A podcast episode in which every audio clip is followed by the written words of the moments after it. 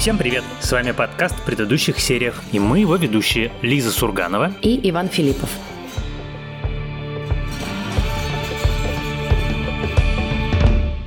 И сегодня мы обсуждаем сериал «Дипломатка». По-английски называется просто «The Diplomat». Я думаю, что когда вы искали этот сериал, вам наверняка выпадал другой сериал с таким же названием, потому что нам с Ваней он регулярно выпадал. И невероятно нас этим бесил. Более того, одна наша подруга, даже послушав нашу с Ваней рекомендацию, начала смотреть сериал, говорит, что-то я посмотрела три серии, я не понимаю, чего вы такого хвалите. И только потом поняла, что она смотрит другой сериал «Дипломатка». В общем, мы обсуждаем тот сериал, который вышел на Netflix в конце апреля Кэрри Рассел, Руфусом Сьюэлом, Рори Кинером и, в общем, другими прекрасными актерами. И наше дежурное предупреждение для данного сериала это действительно очень важно. Мы будем с Лизой обсуждать со всеми спойлерами. Поймать спойлер, мне кажется, вот конкретно к этому сериалу будет довольно обидно, поэтому, наверное, лучше его заранее посмотреть. Да, надо сказать, что я давно не получала такого удовольствия, когда ты прям смотришь, не можешь оторваться, хочешь посмотреть сразу следующую серию. Здесь было ровно такое такое ощущение, хотя первая серия, надо сказать, что просто была как бы полной растерянности, потому что еще они так быстро тараторят и говорят на довольно сложном английском, таком очень high profile, и у тебя просто взрывается мозг от того, что ты половину не понимаешь, что происходит вообще. Дальше оно как-то выравнивается, но в целом было сложновато въехать сначала. Да, это на самом деле благословенное наследие Арона Соркина из сериала «Западное крыло», я про это еще отдельно поговорю, но они прям сознательно, это не то, что даже подражают, это не то, что даже косплей косплеит, но это прям такой вот конкретный амаж западному крылу, именно диалоговый, когда ты действительно не понимаешь примерно там, я не знаю, ну, процентов 15 я точно не понимал, мне нужно было периодически отматывать назад, именно благодаря скорости разговора, и это, конечно, было очень смешно, но с другой стороны, для меня это было ощущение «чуй я дома», потому что ты такой «ой, я знаю эту школу драматургии, я по ней очень скучал». У меня с сериалом «Дипломатка» случилась, кстати, смешная вещь, которая со мной на самом деле бывает не то чтобы очень часто. Сначала я увидел в новостях название сериала и увидел, что в нем играют Кэрри Рассел и Руфус Сьюэлл. И в этот момент я понял, что это будет сериал, который я буду точно смотреть, потому что Руфус Сьюэлл сыграл потрясающую главную роль. Он там играл главного злодея в сериале «Амазон. Человек в высоком замке», где он играет вот этого американского нацистского офицера Джона Смита. И он потрясающий. У него какая-то как сказать, негативная харизма энергетика такая, что мне его даже сравнить не с чем. Мне было очень интересно посмотреть. Вот ему дают положительную роль. Я видел его в каких-то других положительных ролях, но это было всегда что-то такое, ну, как бы не очень выдающееся. Всегда симпатичное, но не очень выдающееся. А с другой стороны, совершенно потрясающая Кэрри Рассел, звезда другого моего любимейшего сериала «Американцы», по которой я просто тупо очень соскучился, потому что «Американцы» относятся к категории сериалов, которые я просто, ну, практически слезу смахивал, когда шли финальные титры. Как же так? Я с вами жил столько лет, на кого же вы меня оставляете? И вот сериал, в котором два этих актера из двух моих любимых сериалов вместе играют семейную пару, еще играют эту сложную семейную пару. И я уже полон предвкушения, а потом я читаю, кто будет его шоуранить, кто его придумал. И это Дебора Кан. И в этом месте я думаю, все, Господь ответил на мои молитвы, потому что она удивительная совершенно сценаристка, которая работала на трех в каком-то смысле смысле главных для жанра сериалах. Она писала «Западное крыло» несколько сезонов, как часть Writers Room. Она писала несколько сезонов, причем лучших сезонов, у «Анатомии страсти», это та, которая Grey's Anatomy, и она одна из лиц-сценаристов на «Родине». И вот когда ты понимаешь всю эту ее биографию, ты понимаешь, из чего складывается в результате дипломатка. Поскольку ДНК каждого из этих сериалов конкретно в этом сериале есть, и я, например, отдельное просто удовольствие получал от того, что понимал, о, вот это вот из Grey's Anatomy, ой, а вот этот вот финальный твист, это абсолютно чистый Хоумланд, вот прям вот такой вот концентрированный чистый Хоумланд. А вот эта вот сцена с э, президентом и главой администрации, вот со всеми этими интригами, с этим гениальным разговором, когда глава администрации не пускает его, помнишь, один на один на обедать с британским премьер-министром, потому что если его оставить одного, совершенно непонятно, что он выкинет. И это чистое западное крыло, там тоже такое есть. What was that? Salt. The president would like more of it. If he hears anything substantive. I'm just saying that sometimes the president mutters something like, um, find out what bric-a-brac means. You know, because from country to country it can mean very different things. В меньшей степени ждала этот сериал, чем ты, но я тоже, правда, получила большое удовольствие и смеялась, и переживала за персонажей. И надо сказать, что, в принципе, смеяться на сериале, в котором обсуждают Украину, ядерную войну и, в общем, очень насущные и болезненные вопросы для тебя, это странно, но, тем не менее, это происходило со мной. У этого есть ответ. Я думал, что это просто шоураннерское решение, что, типа, она решила добавить юмор, чтобы уравновесить, а оказывается, это подсказка и рекомендация главной консультантки этого сериала, которая сотрудница ЦРУ с 30-летним стажем, которая была главным консультантом на сериале «Хоумленд», в честь которой Кэрри назвали Кэрри. Ее вклад в сериал, самый главный, был в двух элементах. Первое, что она объяснила, как работают пары, которые вместе работают внутри Госдепартамента или ЦРУ, потому что там есть прямо отдельная на эту тему субкультура, это отдельная совершенно история, и вот как бы в сериале как раз э, много из того, что по-настоящему с ними происходит, заимствовано. А вторая вещь, она говорит, что она сразу же объяснила Дебрикан, что люди, которые больше всего шутят, люди с самым развитым чувством юмора, и люди, которые юмор используют как вот этот вот механизм работы с травмой, это люди, которые работают в ЦРУ и Госдепартаменте, она говорит, ну что иначе там просто никто не выживает.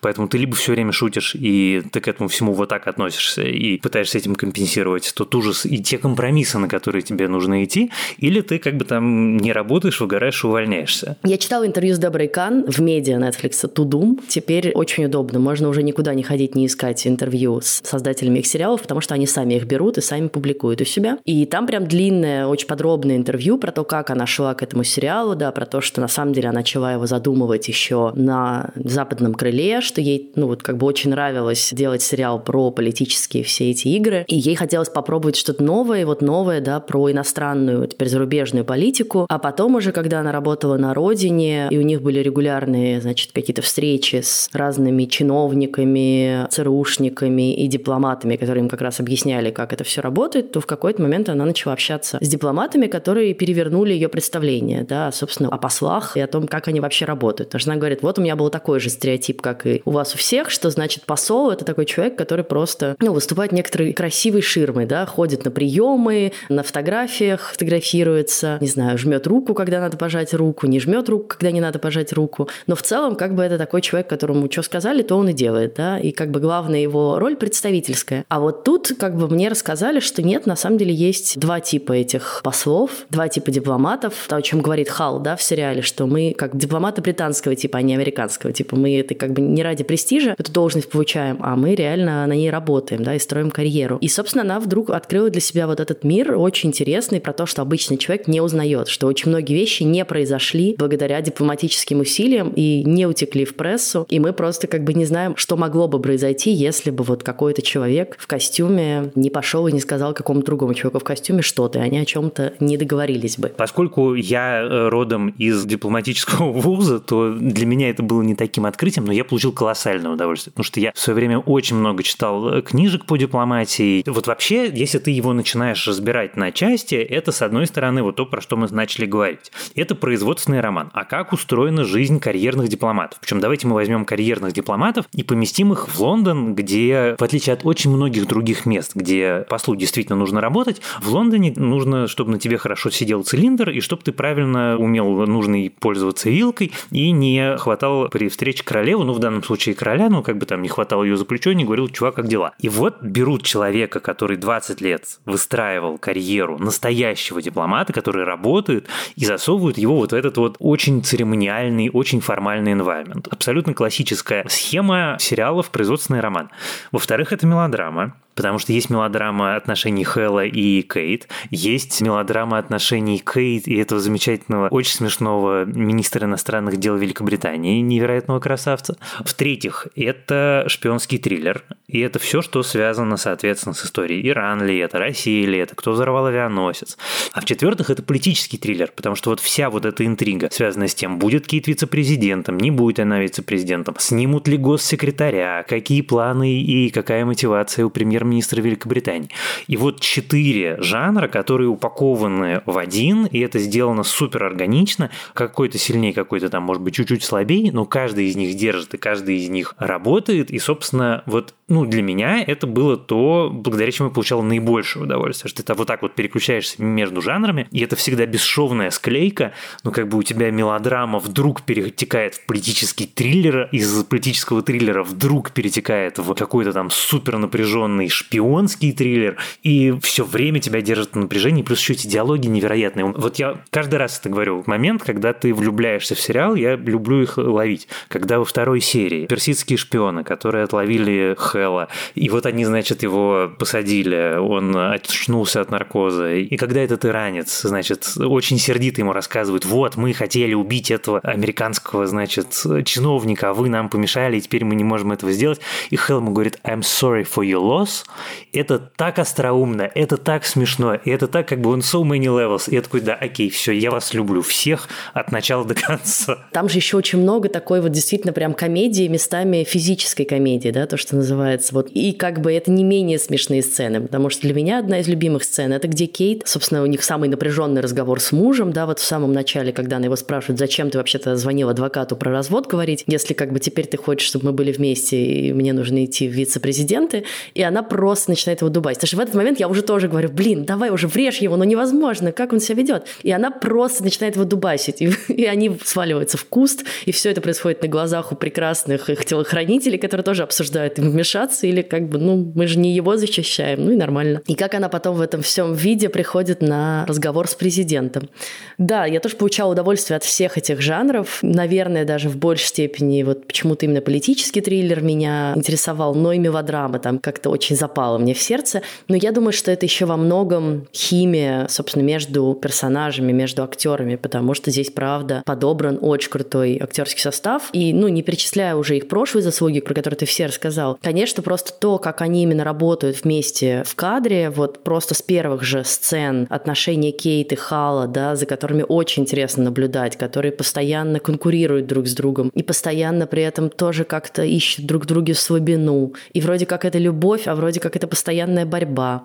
Конечно, удивительные сцены, где Кейт никак не может поверить, что она сама по себе чего-то значит на фоне мужа, да, и пытается всех разубедить, что она здесь только из-за мужа, и что на самом деле это он всех очаровывает, и это из-за него ее хотят сделать вице-президентом, и ее все пытаются переубедить, что нет, вообще-то она тоже чего-то стоит. И это очень крутой момент. Ну, то есть это прям вот, мне кажется, то, как очень многие женщины себя чувствуют на фоне, будь они даже супер успешными, но если у тебя успешный супруг, то ты всегда чувствуешь себя немножко в тени, да, а что если меня любят из-за него, да, а что если я здесь вообще оказалась из-за него. И вот это постоянное сомнение в себе, которое, мне кажется, гораздо меньше у мужчин в силу разных исторических, социологических причин, просто вот я тут как бы при нем или не при нем. И как они это переворачивают, да, когда Хал начинает страдать от этого, и когда он как бы бесится, что он типа как бы жена, да, иронизирует по этому поводу, но явно бесится. Мне было за этим всем ужасно интересно наблюдать, вот за человеческими отношениями, конечно. Ну и Остин, э, Деннисон, это просто мой тоже краш, честно говоря. Не знаю, что она там долго так тянула. По-моему, все было понятно с самого начала уже. Он такой очень смешной, очень британский, вот со всем этим, что, значит, мне нужно некоторое время, чтобы расшифровать ваше поведение, и вот это ваше поведение, и вот это ваше поведение. Но, возвращаясь к тому, что ты говоришь, конечно, их взаимоотношения – это самое интересное, что есть в это вот этот вот пламенный мотор и сердце этого сериала, но я получал еще отдельное удовольствие, потому что я думал про прототипов. Конечно, это не прототипы на 100%, но, как я понимаю, это прототипы примерно на 70%. Это история про Билла и Хиллари Клинтон. И про Билла и Хиллари Клинтон, и про их отношения, и про то, как Билл переучивался быть президентом и учился быть вторым человеком, есть несколько гениальных совершенно лонгридов. Я все не вспомню, но я точно помню, что в Антифэр, это было, ну, может быть, лет 10 назад, был гигантский абсолютно текст, который рассказывал именно вот эту подноготную, как ему это было невероятно невероятно сложно, и как он очень старался, потому что там же самое интересное вот то, что есть в сериале, что это момент, когда мужчина, который был первым, был альфа и был всегда самым главным, понимает, что он никогда больше им не будет. И единственный его шанс на то, чтобы быть как-то сопричастным к миру, который для него даже не столько его среда обитания, сколько кислород, без которого он не выживет, ему нужно приложить все усилия, чтобы стать, ну, как бы за спиной у своей жены и дать ей быть первой. И как это сложно, и какими невероятными усилиями им это дается. И, конечно, когда ты представляешь себе условного Клинтона, который там два срока был президентом, до этого дофига еще, в общем, был большим политиком, и когда ему нужно переучиваться на жену Хиллари, на самом деле, то ты можешь прочувствовать вот всю историю. Хэлла и Кейт гораздо круче, и вот то, что ты говоришь, это абсолютно правда. Действительно, там есть очень важная гендерная составляющая, но это не только она, это еще вот эта особая совершенно вещь, которую ты понимаешь при личном общении с успешными политиками, с успешными кинозвездами или успешными рок-музыкантами. Это люди, которые, не прилагая усилий, в любом месте, где они находятся, вот в любой тусовке, в любом пространстве, куда бы он ни зашел или она ни зашел, они заполняют собой все. И описать словами это невозможно, но вот это вот качество, которым обладают по-настоящему харизматичные люди. И представить себе такого человека, который должен переучиваться с альфа на как бы не альфу, это дает этому сериалу этот абсолютно невероятный драматургический движок. Мне очень нравится то, о чем ты говоришь, и я прекрасно понимаю, почему мои симпатии в сериале тогда так ложатся, потому что я как раз, конечно, совсем не тот человек, который вот заполняет собой все пространство и которому как магнитом тянется люди. Мне всегда очень, ну, в каком-то хорошем смысле хотелось быть таким человеком, я им завидовала, но в этом смысле я абсолютно Кейт, вот я тот человек, который будет пахать как бы с утра до вечера, все делать по делу, не, может быть, не обращать настолько внимания на свой внешний вид, но как бы заниматься вот темная лошадка, которая там позади все это делает. Вот. А есть какие-то харизматики, которые выходят и всех очаровывают. Я прекрасно понимаю ее бешенство и ее раздражение от этого, что она как бы первое там, время ощущает себя незаметной на его фоне, и как ее бесит, что его называют послом, а она как бы так, ну типа, ну извините, вот так пришлось, вас сделали послом. Просто ваш муж немножечко перестарался и рассорился с кучей людей. Там есть еще очень важный нюанс, и одна из причин ее раздражения в том, что она в нем уверена. Она уверена в том, что результат его конечный будет не только правильным, но и будет тем результатом, которого бы она сама хотела добиться. Ее главная проблема с тем, каким путем он туда идет и какими методами он его добивается. И вот этот вот очень тонкий момент между тем, что я понимаю, что мы идем с тобой к одной цели, я не сомневаюсь в том, что цель у нас действительно одна, но, блин, ты мог бы, пожалуйста, не делать это вот таким ужасным образом, это скорее дает их отношениям еще одно измерение, которое делает их еще более интересными. Да, но у них есть одно кардинальное отличие друг от друга, тоже для меня, например, принципиально важное. Кейт эмпатичный человек. Для нее очень важны люди, да, и не случайно там есть сцена, где она говорит с бывшей коллегой, говорит про Афганистан и выясняет, что стало с теми женщинами, которых она знала, да, и которым она помогала в Афганистане.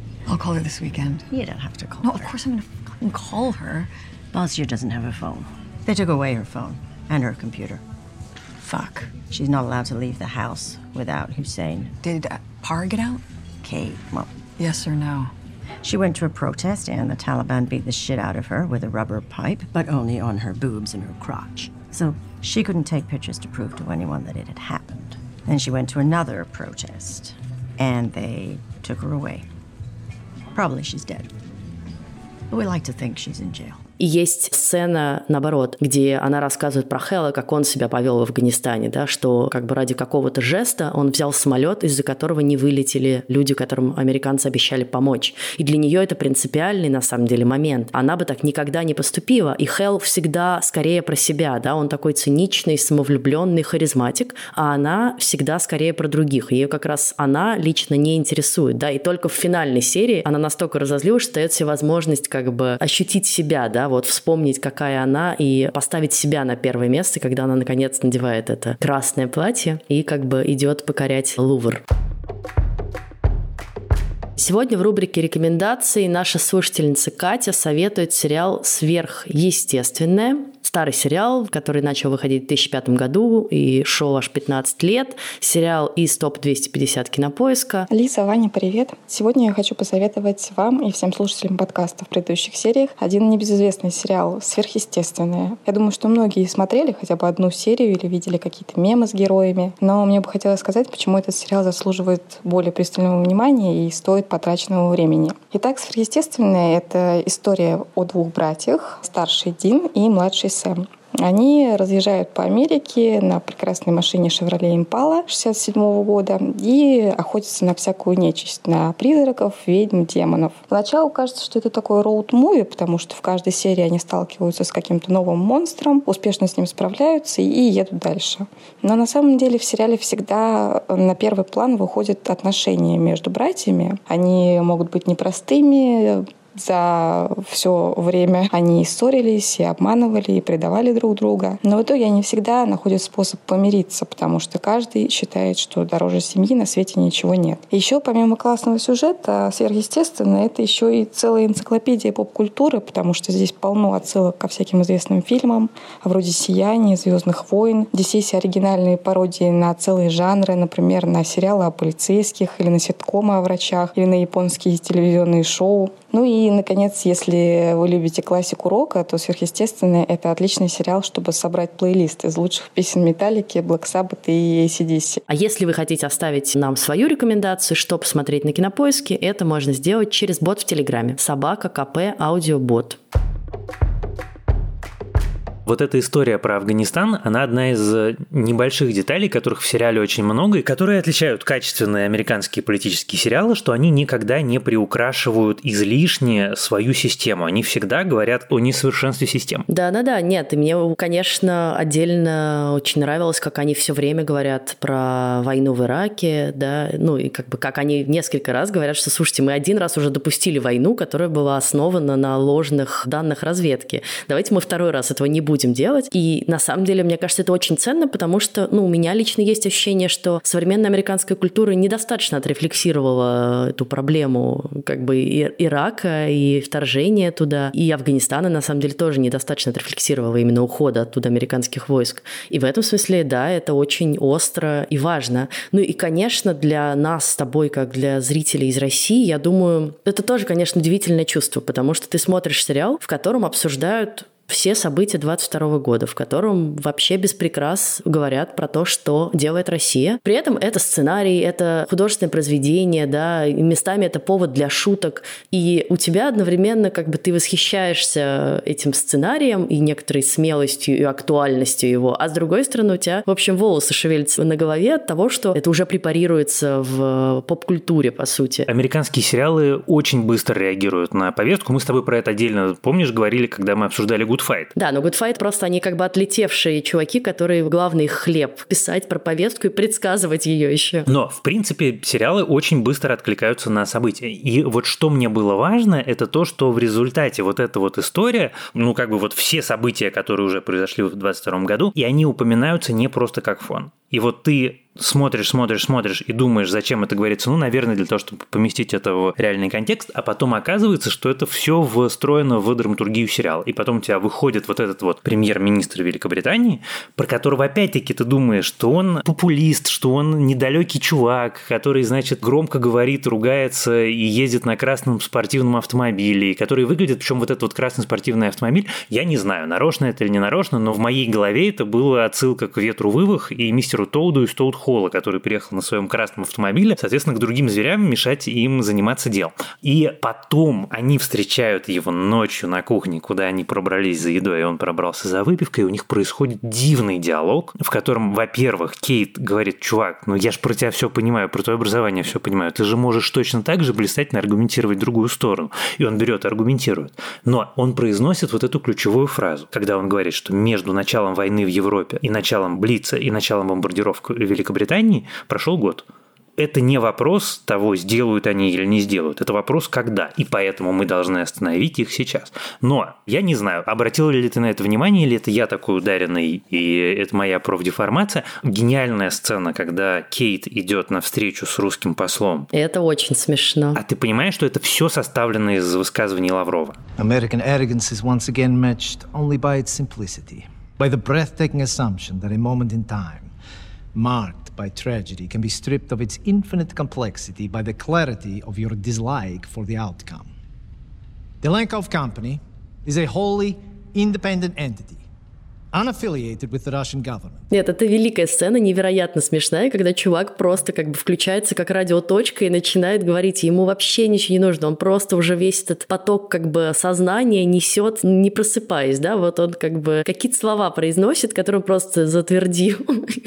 И, в общем, они ужасно смешно это показывают, да, они как они говорят, что вот, значит, э, русские никогда тебе публично не признаются, да, что это не они, потому что нужно держать марку, что мы такие как бы суперзлодеи. И вот он показывает, да, что это все как бы абсолютная показушность, да, что вот этот весь поток бреда — это просто некоторый имидж тоже, что он заинтересован при этом в решении вопроса, действительно, да, а не просто в то, чтобы все это произнести. Но, конечно, вот возвращаясь к своим ощущениям, ну, как бы мы привыкли уже в американских сериалах все равно, что Ближний Восток — это главный источник напряжения, да, что там все равно какие-то злодеи. Родина, сколько нас э, так или иначе притаскивала все равно на Ближний Восток. А здесь как бы начинается с этого, и ты такой, а, привычная шарманка включилась, и вдруг переворачивается так, что становится понятно, что все, Иран уже не главный злодей. Вот Россия вообще-то гораздо более э, стрёмный враг для Британии, Америки, Европы. Вот ядерное оружие, вот все эти осязаемые угрозы, да, Блиц и так далее. И это тоже, конечно, такой некоторый удар под дых, когда ты это тоже так осознаешь. Понятно, что ты это осознаешь, но так или иначе, наверное, не в таком виде ты готов был это потребить вдруг.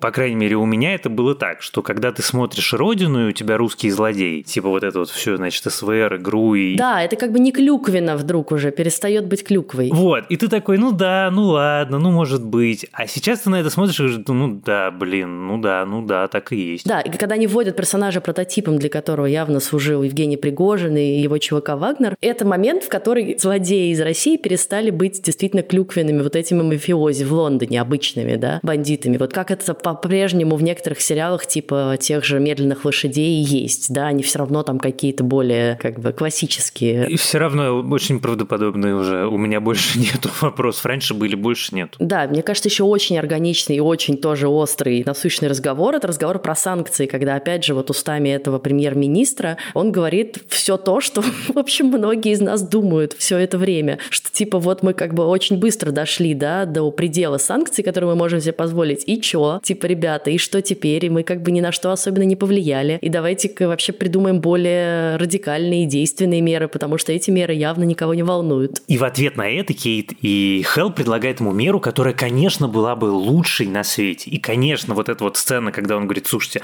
у нас все их деньги, Лондон – это финансовая столица мира, давайте мы их заберем. И ты такой, да, конечно! Он, она говорит, кстати, не финансовая столица, она говорит финансовая отмывочная мира, да, у вас все эти деньги отмываются. В общем, тоже нелицеприятная вещь, знаешь, которую ты можешь сказать премьер-министру. Вся часть, которая связана с британской политикой, я все время вспоминал фильм Полански 2009 года «The Ghostwriter», который у нас был переведен как «Призрак», потому что там вот все эти штуки, все эти интонации, все то, что британский премьер на самом деле отлично понимает про то, что и кто отмывает у него в столице. И довольно недавно про это был большой текст, то ли в Guardian, то ли в Financial Times, в котором они как раз говорили, ребят, примерно до начала войны мы были главным местом, куда стекались все самые грязные деньги, мы их отмывали, более того, мы давали гражданство, мы разрешали покупать недвижимость, мы разрешали огромное количество вещей, которые сейчас выглядят совершенно дико, давайте мы с этим что-то сделаем. И поэтому, конечно, вот эта штука, это тоже больная точка, и она больная точка не для русских зрителей, на самом деле, ну как бы ее целевая аудитория совсем в другом месте живет. Это как раз для зрителей Великобритании, которые, в общем, что-то про это слышали, вот им теперь еще это супер наглядно показали. Но, ты знаешь, вот во всей этой части, связанной с Россией, русскими, ЧВК Вагнер, Майнер, вот этим вот героем, списанным с Пригожина и так далее.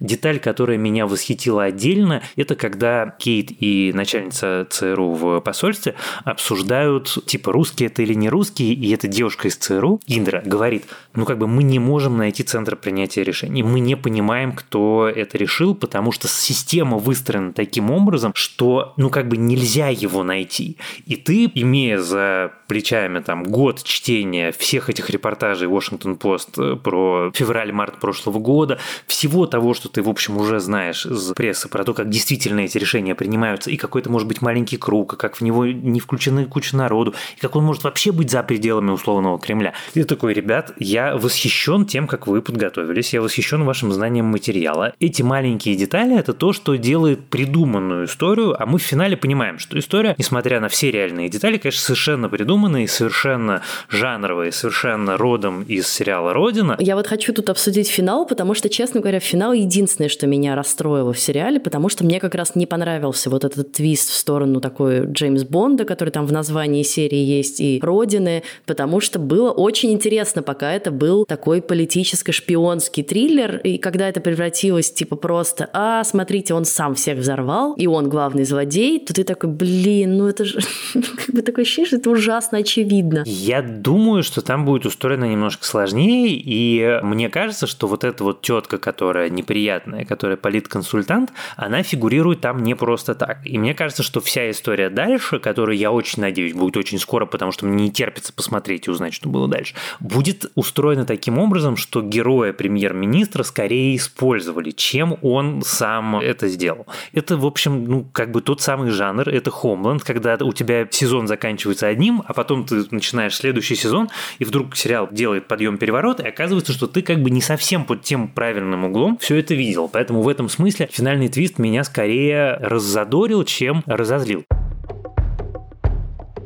Слушай, у меня не будет просто повода иначе это вспомнить. Я хотел сказать, вот когда мы с тобой обсуждали актеров, две вещи, которые мне очень хотелось сказать. Первое – это то, что ты узнала эту замечательную актрису, которая играет крошечную роль девушки, которая с платьицами все время в резиденции посла. Да, у нее очень знакомое лицо. Это Люси из всех фильмов «Хроники Нарнии». О, окей. И это было так приятно. Я так и смотрю, господи, ну это же она. И она выросла в такую красотку. И мне так жалко, что у нее такая короткая роль. Я очень надеюсь, что у нее будет длинная роль. И честно скажу, что вот эта история с платьицем из первого эпизода, когда она категорически отказывается, говорит, идите все в жопу, а потом оказывается, что в Золушку нельзя уволить, ей все-таки нужно это сделать, это тоже было очень здорово сделано. Вот я очень ценю детали. Вот история про то, что она не носит серые костюмы, и потом она объясняет, почему она не носит серые костюмы. Но я, конечно, орала от того, что она все время ходит с этой сумкой через плечо, абсолютно как Кэрри. У нее даже походка такая, да, вот как бы вот этот просто размашистый шаг с этой сумкой, и ты такой, господи, ну уже купите какую-нибудь нормальную сумку. Это так странно выглядит. Но одевается она гораздо лучше, чем Кэрри. Надо признать, вот этого у нее не отнять. Даже если это черный костюм и шелковая рубашка. Вот, а вторая вещь, это, конечно, то, насколько восхитительный Майкл Маккин в роли президента. Потому что как только оказывается президент, там меняется динамика отношений. Они все начинают немножко иначе играть, и это моментально становится ансамблем. Это не герой, который вот вошел актер, и здесь пара, и он отдельно. А это сразу появляется ансамбль с перебросками, репликами, с ну, как бы то, как они друг от друга играют. Это просто кайф. И вот сцены у него, по сути, получается там сколько? Три больших сцены на весь сериал. Вот когда он назначает ее послом, и потом, собственно, визит его в резиденцию. Начиная с момента, когда он вышел из вертолета и заканчивая вот сам концом его визита, это просто концентрированное наслаждение именно тем, какой это уровень актерского мастерства. У него, у девушки, которая играет главу администрации, у них, как они подстраиваются под них. И то, что этот самый Майкл Маккин, очевидно, играет Байдена. И, с одной стороны, очень сердитая, такая очень зубастая роль. Потому что, с одной стороны, они показывают как бы все слабые его стороны. С другой стороны, это крутой президент. И он там нигде не нелепый. Нет, кроме великой сцены, когда они у него кофе отбирают. Did the president order coffee? Uh, I don't know. Mrs. Dursley said she served coffee. Motherfucker. Andrew! What's wrong? He can't have real coffee. It sets his heart in AFib, and he fucking sneaks it. Coffee. Should we get it? Get ready. What did I tell you? Sir, put it down. You see? That's extraordinary. Isn't it? It's tea. Unbelievable. My cardiologist is sure I'm going to die on his watch. The list of things I can't ingest. Но единственное, что хочется, чтобы уже американцы перестали все-таки в каждый сериал, где присутствует их упоминание президента, впихивать про то, что он лидер свободного мира. И ты такой уже просто, чуваки, уже, наверное, нет. Успокойтесь. Ну, то есть вот при всей этой самокритике и самоиронии, ну, как бы можно уже просто эту фразу куда-нибудь задвинуть. Очень бесит. Мне кажется, мы на этом завершим обсуждение сериала «Дипломатка». Мы очень ждем второй сезон. Вообще, на самом деле, я немножечко ошеломлена тем, как много уже хороших сериалов вышло в этом году, а еще даже полгода не прошло. И просто каждый второй хочется назвать лучшим. Не знаю, может быть, это что-то говорит о том, что мы с тобой стали мягче. Или просто, что сериальная машина вышла на такие мощности, что просто теперь у каждого стриминга по своему большому хиту каждый месяц. Но, кстати, при этом вот надо сказать, что «Дипломатка» не подавалась общем, нигде, мне кажется, как флагманский сериал Netflix. И это отдельно восхитило меня, когда вот в финале ты смотришь, и просто Netflix, блин, целый Лувр арендовал под съемкой своего сериала, и это как бы уже такой рядовой, знаешь, момент. Ну, какой-то сериал там, подумаешь, первый сезон, просто возьмем Лувр целиком со всеми этими статуями и картинами, ты такой, охренеть. Просто, чуваки, как бы, куда бы нам потратить еще несколько миллионов долларов? Следующий раз мы вернемся к вам не через неделю, а через две недели. Возьмем небольшой перерыв на майские праздники. Думаю, вы тоже будете отдыхать, а не слушать подкасты. И обсудим сериал «Кроличья нора» Rabbit Hole, про который Ваня рассказывал в прошлый раз в нашем выпуске «Что мы сейчас смотрим». Еще один политическо-шпионский триллер, очень интересный, очень напряженный. Мне кажется, что дальше надо будет взять некоторую паузу, а то от этих триллеров уже тяжко. А помогали нам в записи нашего сегодняшнего выпуска наши замечательная продюсер Елена Рябцева и звукорежиссер Лера Кусто. Слушайте нас, дорогие товарищи, на всех доступных платформах от Яндекс Музыки и Apple Podcasts до YouTube и Castbox. Пишите нам, пожалуйста, комментарии, оставляйте нам сердечки, общайтесь с нами в социальных сетях и непременно подписывайтесь на наш телеграм-канал, который называется также в предыдущих сериях и у которого есть ставший уже легендарным чат, в который я очень рекомендую вам добавиться. Там довольно весело, и мы там тоже с Лизой иногда появляемся. Да, прямо сейчас, пока мы с вами пишем этот подкаст, начался московский саммит нашего чата. Надеюсь, что вы в нем тоже поучаствовали, если вы в Москве. А завтра проходит питерский саммит. Так что собирайте участников чата и любителей нашего подкаста в своем городе и обязательно присылайте нам оттуда фоточки. А с вами были Иван Филиппов и Лиза Сурганова. Пока. До следующего раза.